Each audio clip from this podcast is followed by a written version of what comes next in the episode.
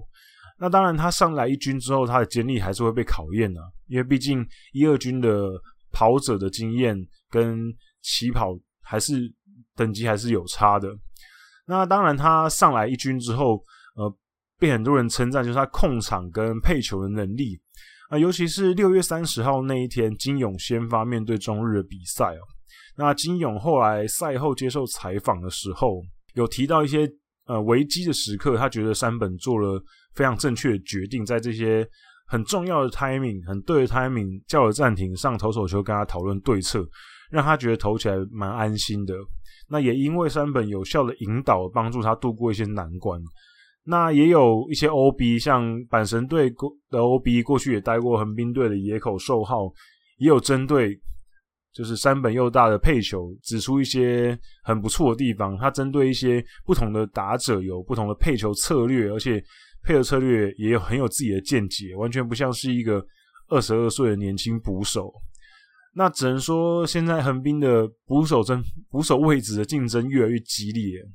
那谁能拿到这个一号捕手位置？现在真的很难说。你看，随便一数就伊藤光，然后互助互助功效、林井博希，然后现在多山本佑大，然后下面还有年轻其他年轻的年前年轻的捕手，所以真的蛮难去选择的。那当然，如果是以长远来看的话，山本如果能够持续好的表现，那让他蹲确实是应该会是一个最好的决定，因为第一个很年轻。不过，当然，其他的捕手也是有经验上的优势啊。那伊藤光在交流战时期间，其实也帮助球队很多，所以之后可能伤势回来之后，也许还是会回到先发的位置。那毕竟山本还是很年轻，继续培养经验，未来应该就是他的了。讲完山本之后呢，我们刚刚聊一下，刚前面有提到，就是在阪神队那个连战里面，山本又大的配球让一些 OB 赞赏。那在甲子园那个三连战，就是六月底那个三连战呢，是球队回味已久，在这个甲子园球场横扫阪神队了。这个已经是非常久之前的事情了，上一次已经是二零一五年的事情了，已经六年前。所以，而且中间这几年其实横滨，嗯，打阪神都有点绑手绑脚的，其实打的不是很那么好。那在横滨六月底那波连胜当中呢，在甲子园那个连胜其实非常重要。那那个连战里面其实也有很多选手，呃，表现得非常出色。那其中就是有一个大阪连线，有三个选手是大阪出身的哦。呃，第一场比赛那个时候，出身大阪府大阪市大正区的二十六号那天的先发投手坂口浩亮，在滨口脱离之后呢，算是适时挺身而出哦。那现在卡在横滨的先发里面，算是一个安定的力量。在这个不不稳定的先发阵容的状况下呢，坂口回到一军，其实算是让大家稍微松了一口气，因为其实。呃，原本的一些比较稳定的投手，虽然金友现在还在，可是像滨口、那上茶谷这些原本技术还在先发轮值的投手，现在几乎都不在的状况下，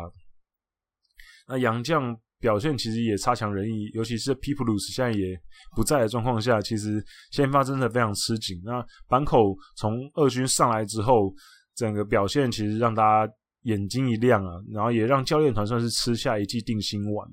那他是大阪连线之一，然后那场比赛其实二十六号投的非常好。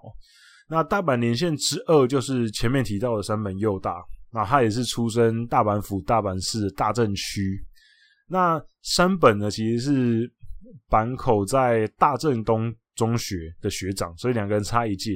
那两个人其实在中学时期就是认识了，有搭配过这样子。那这个系列赛也是让山口呃山本正式让大家开始进入大家的讨论的范围之内的一个系列战了，因为当然大家知道，呃，阪神队本来就是比较受关注的嘛，所以新闻量很大。那横滨又在甲子园球场把阪神很少，那这个自然在一些报章杂志上面曝光率就非常大，所以才会有刚刚前面野口寿号啊，有称赞他的配球啊，觉得他这个小朋友投的呃引引导不错。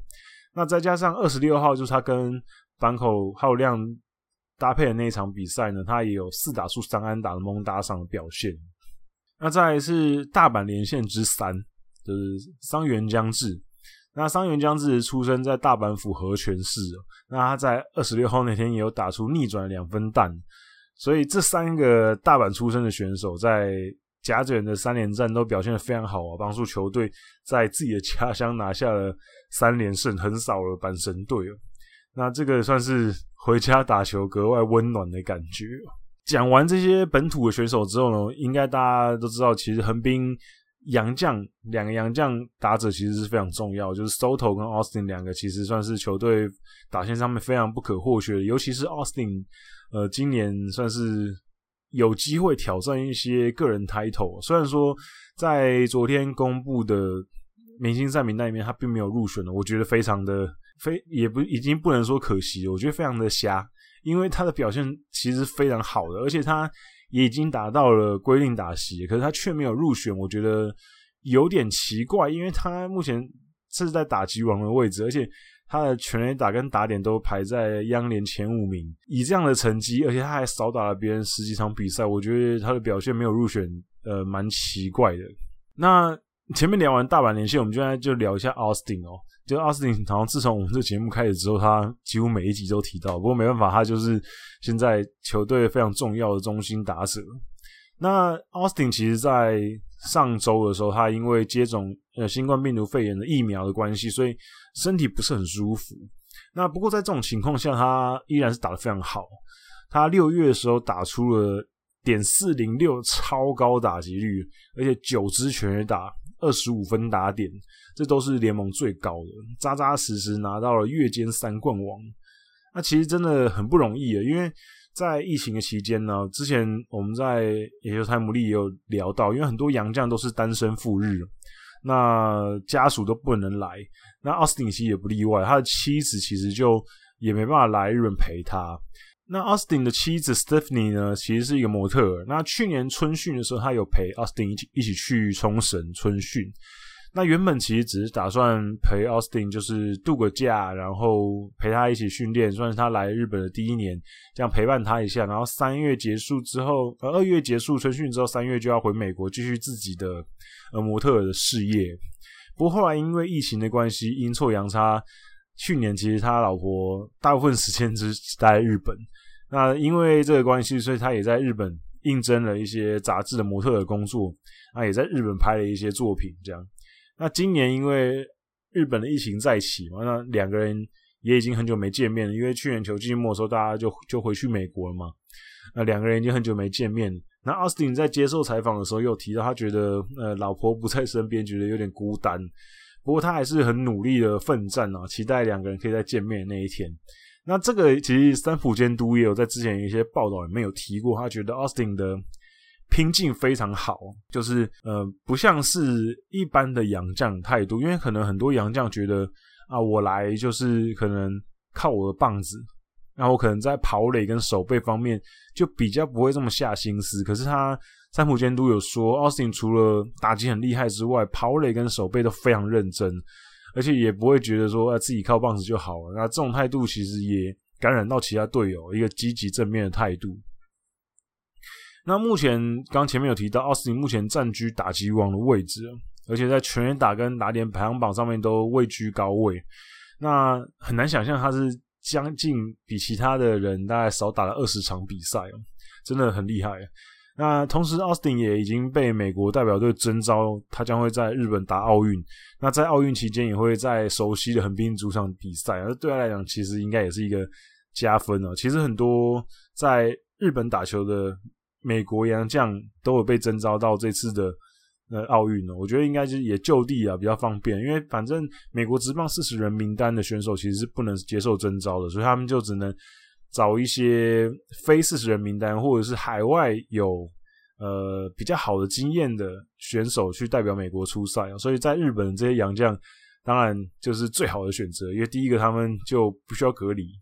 很方便，这样。那讲完奥斯汀之后呢，我们讲前面刚刚有提到，在甲子园那三连三连胜对球队非常重要。那在之后一直连续到六月底，其实横滨有拉出一波五连胜。那当然后面就是前前几天已经被断了嘛，只能带五连胜，没有拿到六连胜。啊，不过在六月的时候，这一波连胜其实蛮。算是让横滨米看到一些呃不一样的横滨吧，因为今年其实前面大家状况都知道就比较惨。那其实从交易战开始，慢慢的球队有一些呃胜利的感觉氛围有出来。那当然六月三十号那天对上中日队，那刚好那一天拿到五连胜嘛。那那天刚好球队就是打击真是表现非常好。那天二局的时候，大和跟柴田。佐野跟阿斯汀四个打者在同一局打出二垒安打，这个是球团自一九六九年之后睽违五十二年再次有这个记录，就是单局四支二垒安打。那在这个记录的创造之下呢，后来球队也在那天拿下了五连胜。那这波连胜其实还是有一点点幸运的成分啦，因为像六月二十九号那天神宫球场下超级大雨，那场比赛中间中断了四次吧。就那场比赛看了，其实一直中断，一直中断，打几个人就中断这样子，很少有看到中断这么多次的。那多多少少有影响到一些投手的控球跟节奏。那五局木秀悟关键的三垒安打把比数追平，然后后来才有领先的机会。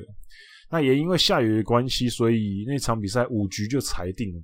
那大阪连线的桑原在那场比赛五局就猛打赏了，所以本季已经累积了九次猛打赏了。蛮有当年就是横滨杀入日本一那一年他崛起的那种感觉。那前面几集节目有讲到他的态度问题，感觉最最近是有得到一些缓解啊。最近的表现真的越来越稳定。那而且他本季就是中日队派出的先发投手是大野雄大。那桑原今年面对大野雄大的打击率是十一个打数八支安打，超级克星的表现啊。那就前面几集我们在。那个节目上有提到心态的问题，我觉得他目前应该是有改善啊。比起我那时候觉得，我那时候还投了神里一票嘛。不过目前看起来，伤员是有打我脸的迹象，感觉有扛起呃开路先锋的旗子。目前在打击排行榜上也排名在第四名。那打击排行榜现在前四名有三个横滨的选手，那这个打线目前看起来真的是让人蛮满意的。那希望投手也可以好好的加油。那当然，这五连胜对于球队的战绩也非常重要。目前横滨已经是脱离垫底，排在第四、第五名的位置，而且距离第四名的中日其实距离也不远啊。那当然，距离 A 段班还有十十多场的胜差，只能说季初真的打的比较烂一些啊，所以现在要追起来就比较难一些。不过还剩六十几场比赛，也不是说完全没有可能吧，所以就只能继续加油，投手也要继续加油。然后再要聊一下，就是在六月底的时候，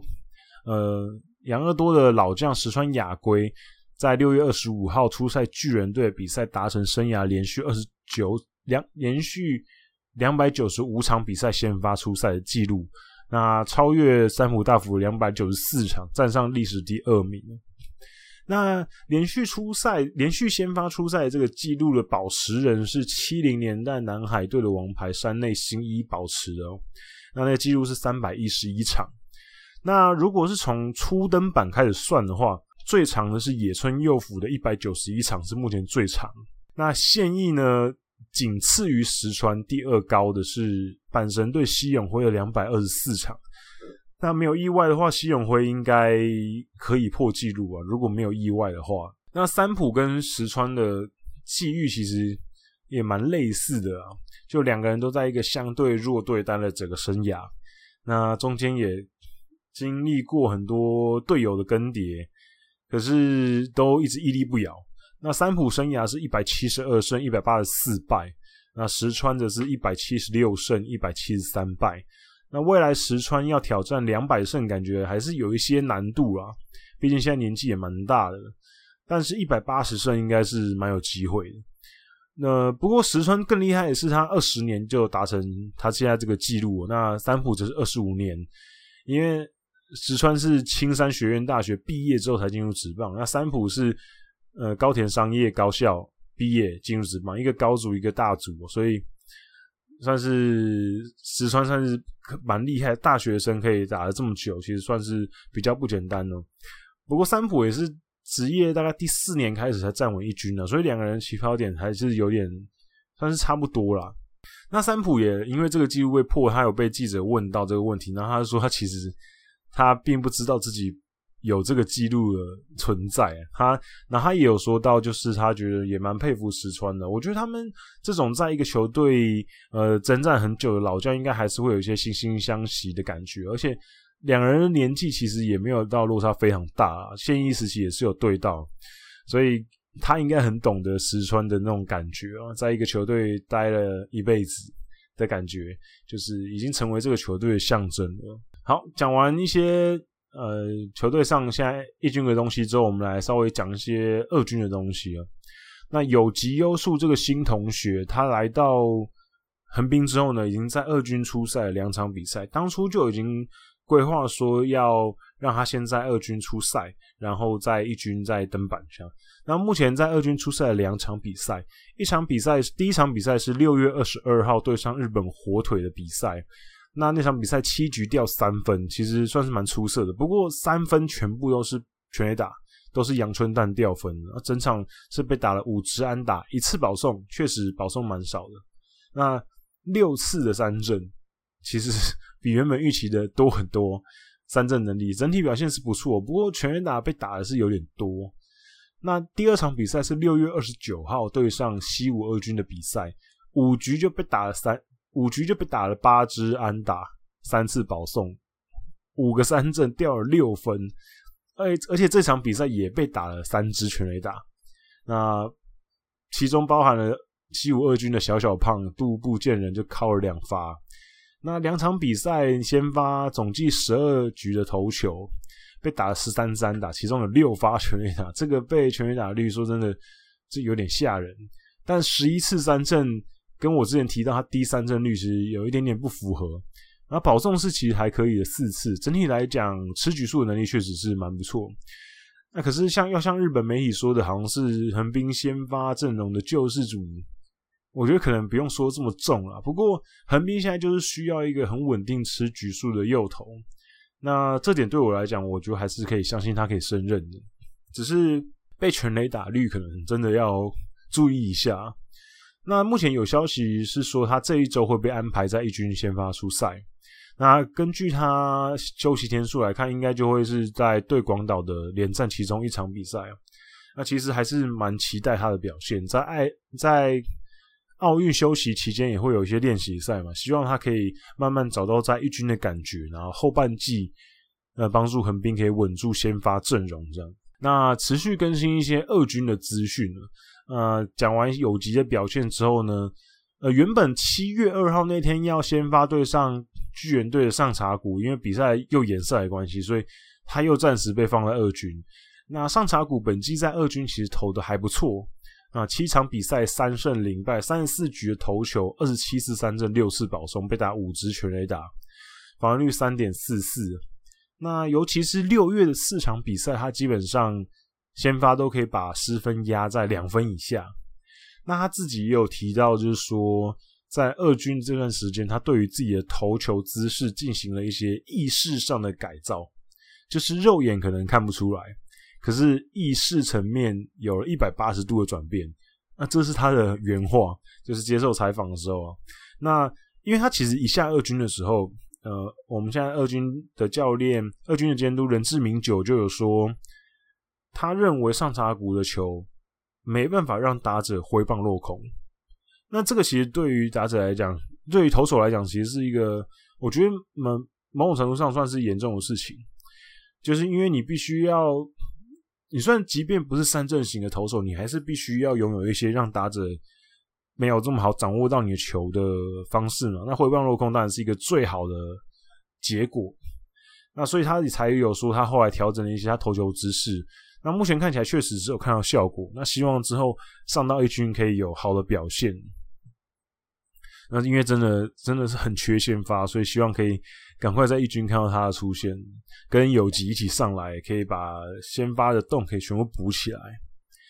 那再来就是比较不好的话题，比比较不好的消息就是，而，今年有短暂在一军出赛的虾虾明达夫这个年轻的外野手，在二十九号的比赛被头部触身球，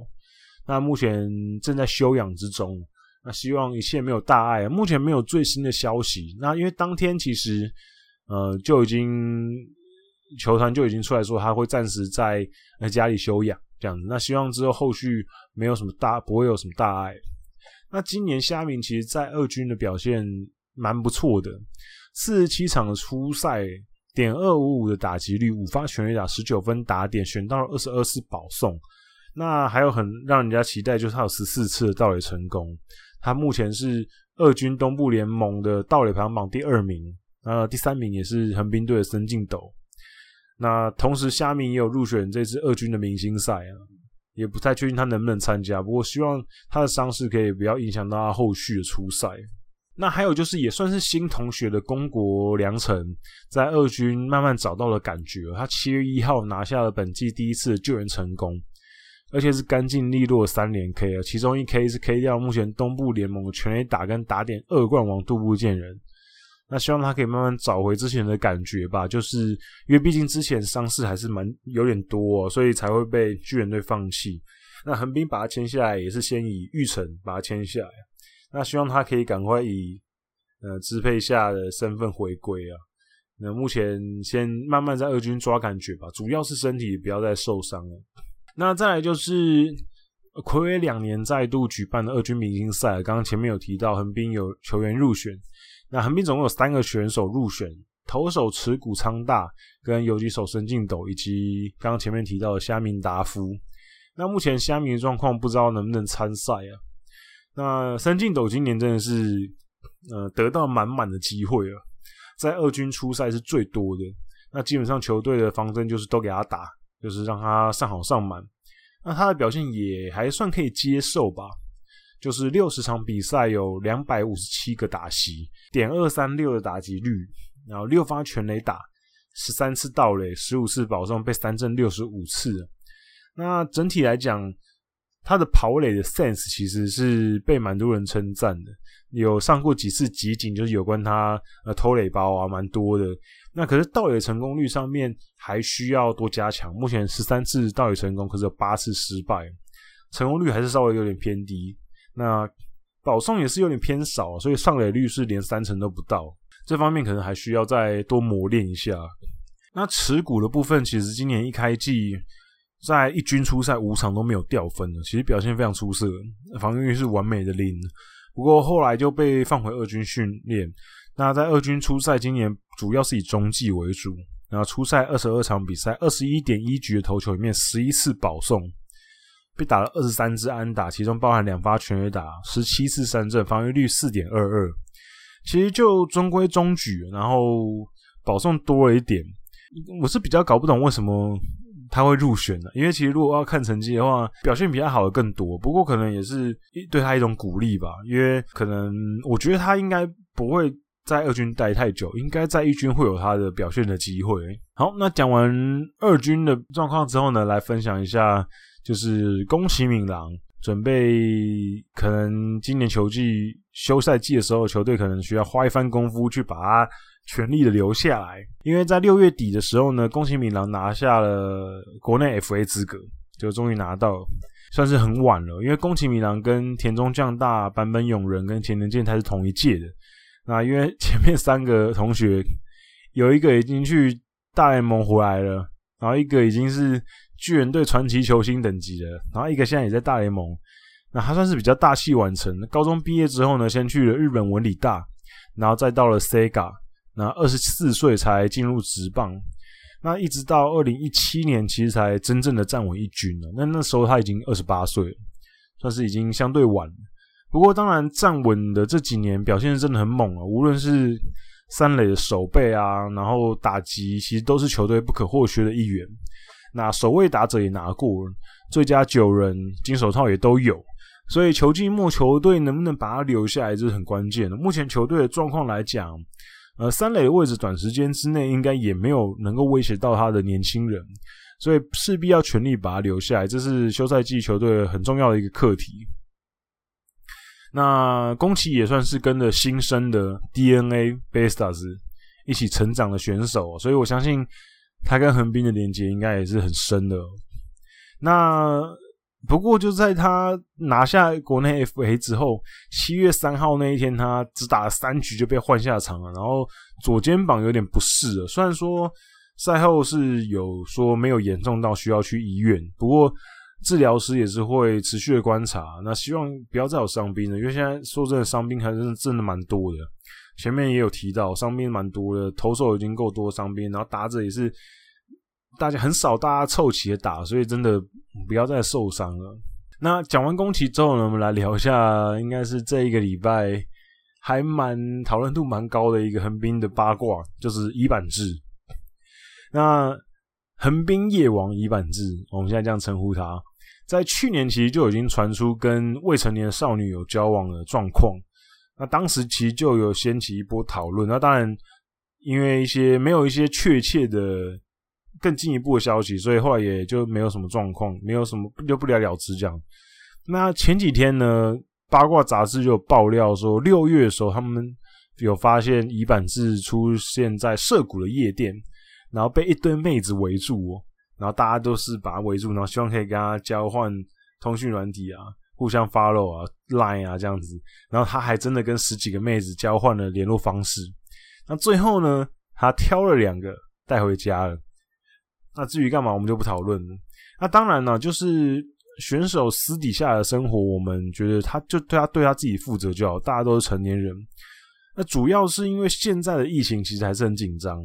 球团其实都是有限制非必要外出的一些规定。那这次跑出去玩，而且还是去群聚的场所，显然是违反了规定。那他自己也已经承认，确实是有跑出去玩，所以被球队严重警告之后，要求他待在家，不准出门。所以他现在在自己家里面自述，那当然之后也要观察队里面有没有一些感染的状况，有没有可能有传染的破口啊？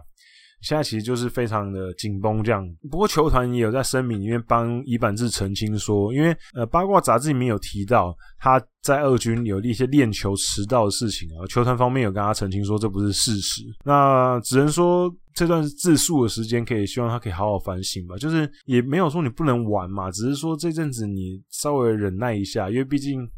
如果你染疫了，可能会影响到整个球队也不好嘛。那你要玩就等之后疫情好一点之后，你再慢慢去玩嘛。对，我觉得就是，毕竟罗德那边才一个血淋淋的例子，真的不要再犯这样的错误了。那伊坂智今年在一军出赛了十七场，那大部分的时间都待在二军。六月十二号那天对上西武的比赛被触身球之后，他就没有再出过场。那你看六月十二号被触身球，然后六月底被发现去夜店，所以这个就说真的让大家觉得有一点敏感啊，就是你受伤没出赛，结果你跑出去玩，观感不是很好啊。对，只能说希望他这一段时间在家好好反省。好，那后面最后一个话题跟大家分享一个比较相对轻松的话题。那六月底的时候呢，横滨市跟横滨 DNA 在冲绳的春训基地所在地宜野湾市宣布，今年故乡税的呃礼品已经准备要寄出了。那今年横滨市的回归礼回回馈的礼品是横滨球团自酿的，就是啊横滨啤酒，然后十二瓶。这样子，然后宜野湾市呢，只是会送出，嗯、横滨春训限定的一些产品，帽子啊、应援毛巾跟贴布，那也是算是横滨跟在地结合更紧密的一个象征哦。那当然，可能很多人听完之后不知道我在讲什么，我可以跟大家解释一下故乡税，就是日本会有一个这个故乡税的存在，是因为，因为像日本其实他们除了要缴交所得税之外，他们每个人都还要缴交一个税，叫做住民税，就是你要缴交给你现居地的地方政府。也就是比如说，比如说我是基隆人，然后可是我现在在台北生活工作，所以我除了要缴所得税之外呢，我每年还需要缴给台北市政府一笔住民税，就是在你居住的地方。那也因为都市人越来越多嘛，那日本乡下当然很多人会有对大城市有抱怀的美梦。那当然每个每个国家其实都是这样，所以大城市的人口会越来越多，那乡村的人口会严重流失。那这个相对就会造成，呃，大城市的税收就越来越高，财力也会越来越雄厚，因为住的人很多嘛。那城乡差距就会越来越大，这样子，因为乡下的地方因为人口都搬出去了，他们。没有人缴税了嘛？那所以为了要缩短城乡收入差距呢，呃，日本又提出了故乡税这个东西，就是ふるさと纳税这个呃缴税的方式。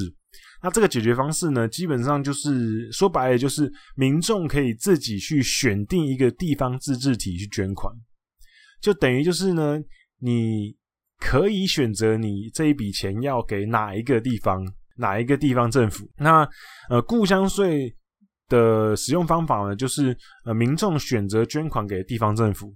然后它可以指，然后这是指定使用在地震灾害啊、自然保护或是一些公共设施，呃，是日本唯一一个可以指定捐款用途的税金。那故乡税的捐款对象不限定于出生地，也就是不一定要你出生的地方，所以你可以任意选择一个。你喜欢的城乡村里或者是地方自治区，你自己选择。你可以把你的每年，反正你就要交给政府的钱嘛，那你可以自己选择你想要给谁用。那在捐款结束之后呢，你可以扣除你自己负自己要负担的金额，也就是两千块日元，就是每年他们要自己负担的金额。那你所捐出的呃故乡税呢，可以折抵你该年度的所得税跟下一个年度的住民税。那当然，这个比例会根据你的家庭成员构成有不同啊。那如果大家真的很有兴趣知道它的比例的话，你可以去日本的总务省的网站去看。那故乡税有一个特色就是呢，它除了可以呃你捐款给你喜欢的呃地方自治体之外呢，它还可以让你有些回馈，还有一些可以折抵税金嘛。那回馈的就是你捐款的地方自治体会准备一些地方特产送给你，就像我刚刚前面提到的，横滨市就送给你横滨海湾星自酿的精酿啤酒，那宜野湾市就送给你横滨春训的东西。所以如果你是横，如果是日本的横滨球迷，他就可以选择说啊，那我要捐款给宜野湾市，我就可以得到春训的产品。所以，其实这个是日本很多民众会想要获得一些稀有特产的一个大好机会，所以他们就会有一些人就会特别去哎抖内一些比较偏乡的地方，哎可可能是农业大县，它可以得到一些米啊或肉啊、螃蟹啊、海鲜啊什么之类的。所以其实这个其实是蛮酷，我觉得台湾也许可以参考看看。那总括来说，故乡税大概有五个很大的特色，第一个是可以获得谢礼。刚提到的，就是横横滨市，你捐款给他，他就会送你横滨海湾星自酿的啤酒，这样。然后第二个是可以呃抵扣税金，第三个是你可以选择你喜欢的乡镇，第四个是你可以指定你的捐款的用途，你这个用途想要用在哪里？想要哦这个地方的自然生态很好，你希望你这笔钱可以用在自然保护，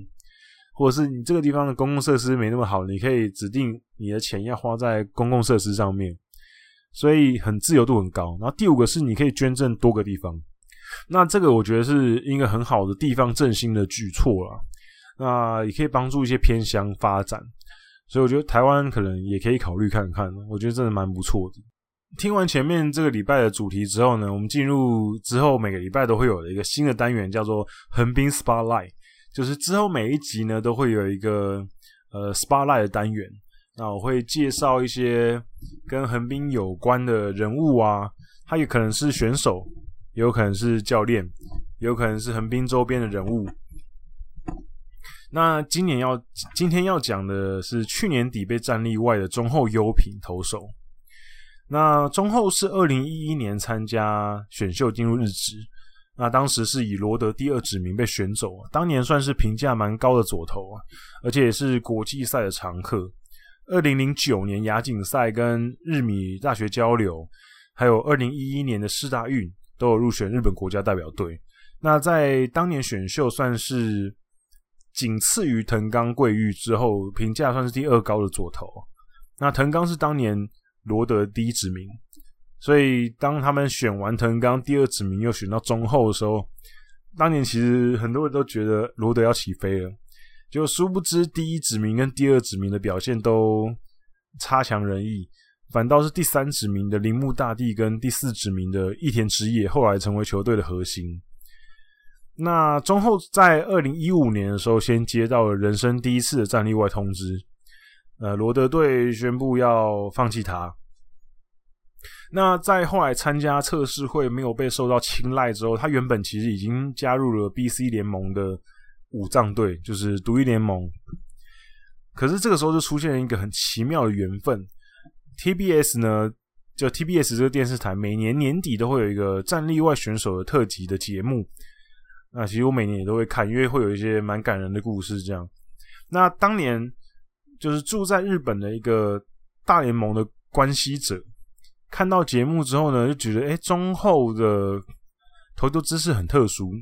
所以就在他的大联盟球探的朋友圈子里面呢，发起了这个讨论。那之后也引起了，确实引起了一些大联盟球探的关注。那后来费城费城人队跟亚利桑那响尾蛇跟德州游骑兵这三支球队都蛮有兴趣邀请中后去参加春训。那在二零一六年二月，上尾市民球场呢进行了这三个球团的小型的测试。那最后中后得到了响尾蛇的邀请。前往大联盟参加春训，那武藏队也支持他前往逐梦了，所以就也就是让他去了。那在美国的故事我就不细讲，总之大部分时间就是在小联盟上上下下，每年都被邀请参加大联盟的春训，可是最终呃没有得到上去大联盟的机会啊。那其实这边又提到一个，就是我觉得他蛮佩服他的原因，是因为呃其实。呃，当时中后被横滨战呃被不是被横滨，当时中后被罗德战例外的时候，他的第一个小孩才刚刚出生而已。那就被战例外之后，其实他也有想过说，是不是要放弃打球这这个这条路哦。那后来在跟妻子讨论之后，妻子其实很算是很支持他，希望他可以继续逐梦，所以他才跟武藏队。签下一个合约这样子，那当时也有跟武藏队讲好说，就是嗯，因为独立联盟薪水真的太低了，一年可能就是两百万以内的薪水而已，所以真的没办法养家活口。所以当时就有说，如果他没办法再找到回去日职的机会的话，他就会选择放弃，放弃棒球这条路。那不过后来得到大联盟这个机会，不过。这个看似很好的机会，其实也让人很两难的原因，是因为一去一定都是小联盟嘛。那小联盟薪水说真的也不高，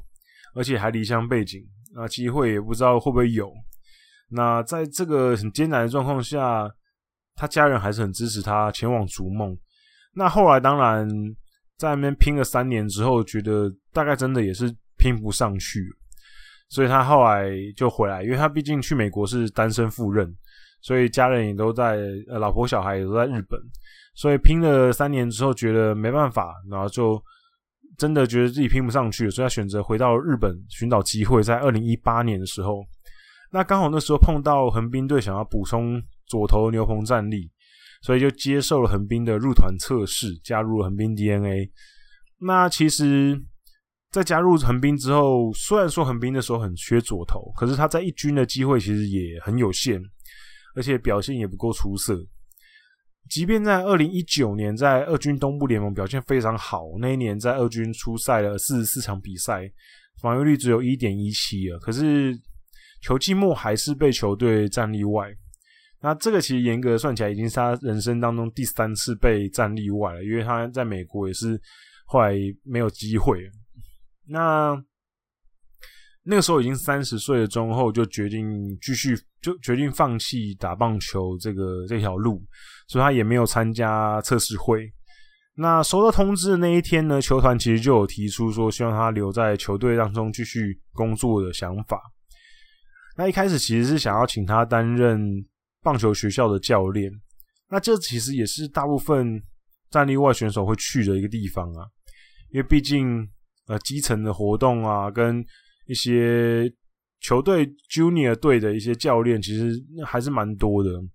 那需要蛮多人手。不过后来球队有提供他另外一个选择，就是呃去营业部门，另外一条路这样子。那当然中后后来选择一条比较不一样的路，就是他选择加入营业部门。那这个其实也是，呃，球团给予选手算是一个比较不一样的一条路，因为通常选手退下来很少会跨到一个这个这么不一样的领域，因为毕竟真的比较没有接触过。那当然那时候他自己跟家人都有一些些担心，毕竟这是离开他擅长的棒球实务，进入一个比较陌生的领域，到 marketing 的部分，但家人还是非常支持。那其实这段时间呢，家庭的状况也发生了一个比较巨大的变化。因为过去呢，从自主训练就是在球员时期，自主训练开始到春训到球季，其实一年大概有三分之二的时间都不会在家。可是现在成为营业部的职员之后呢，不但每天正常上下班，而且还周休二日，跟家人的相处时间变多了。夏天还可以带小孩去海边玩。这个是在球员时代根本不可能发生的事情。那中后也有提到，就是进入球团担任职员之后，印象最深刻就是去年疫情的时候，就是因为没办法开放球迷进场嘛，所以那时候大家都开始做起人形立牌，就大概有三千多个观众的立牌，他们一个一个印刷出来之后呢，大家合作一个一个摆好，那也是一个大工程这样。那还有就是因为有时候球员跟球团的营业部门还是会有一点点代沟，因为毕竟取向有点不同。那球员可能脑子里面想的是啊，球场上的表现，然后我要练球，我要休息，我要复健。可是营业部门因为球队的营收的关系，他必须要安排很多活动，可能是赞赞助商的活动，或者球队的活动，或是一些地方联地方的活动。那这些都需要球员参加，那有时候其实会沟通不是这么协调，因为毕竟两边的取向不同。那这个时候中后就可以成为一个很好的桥梁，让双方沟通比较顺畅一点。这样，不过刚转营业部的时候，当然是遇到很多考验了。毕竟从小就打球上来的，对于这个未知领域，呃，专业知识先不聊了，连基础的能力都需要重新培养。比如说怎么写企划书啊，然后怎么制作报告啊，然后 PPT 啊、PowerPoint 要怎么做啊，然后合约的流程啊，起初两三个月其实中后都是搭忙到搭最后一班中电回家。那也是因为这个高压的挑战，就是他在两个月之内就瘦了七公斤。不过这其实也是跟以前打球的时候意思一样，反正遇到问题就。牙一咬，克服，然后去找解决方法。所以这个其实球员时代培养起来的这个吃苦耐劳的精神，算是也用上了。这样，那经过去年一整年的磨练，今年的中后其实已经可以担任一个案子的负责人，可以独立作业，并且跟赞助商谈合作，慢慢已经有一个专业的架势。那当然，中后也没有忘记棒球实务哦，他一直以来也对于担任指导者很有兴趣，所以他也已经去上了资格回复的研修。那为了之后也有机会到业余球界担任教练。不过现阶段，身为营业部的一员，还是会继续努力。那他也有提到说，他希望可以用不同的方式为横滨球迷带来更好的观赛的体验。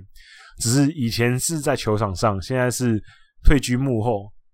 用更其他更多的方式，让球球队跟球迷跟球员三方都可以发展的更好。这样好，那这一集的节目就到这里告一段落。那希望你们还喜欢这一集的内容。那如果有任何节目相关的问题呢，都可以在听众信箱或者是。Apple Podcast 留言告诉我们，或者是加入我们的社团“野球台牡蛎讨论区”，都可以直接告诉我你对一些节目的看法。那还有呢，我们的“野球台牡蛎”节目呢，开放订阅一个月了。那我们也我会把在我会把赞助的链接放在下面的讯息栏。那有想要支持我跟艾迪哥的朋友，也可以每个月。一些些钱支持我们一我们节目，支持我们做这三个节目，野球台牡蛎跟日工配信跟 Hososeki。那我们就下个礼拜再见了，拜拜。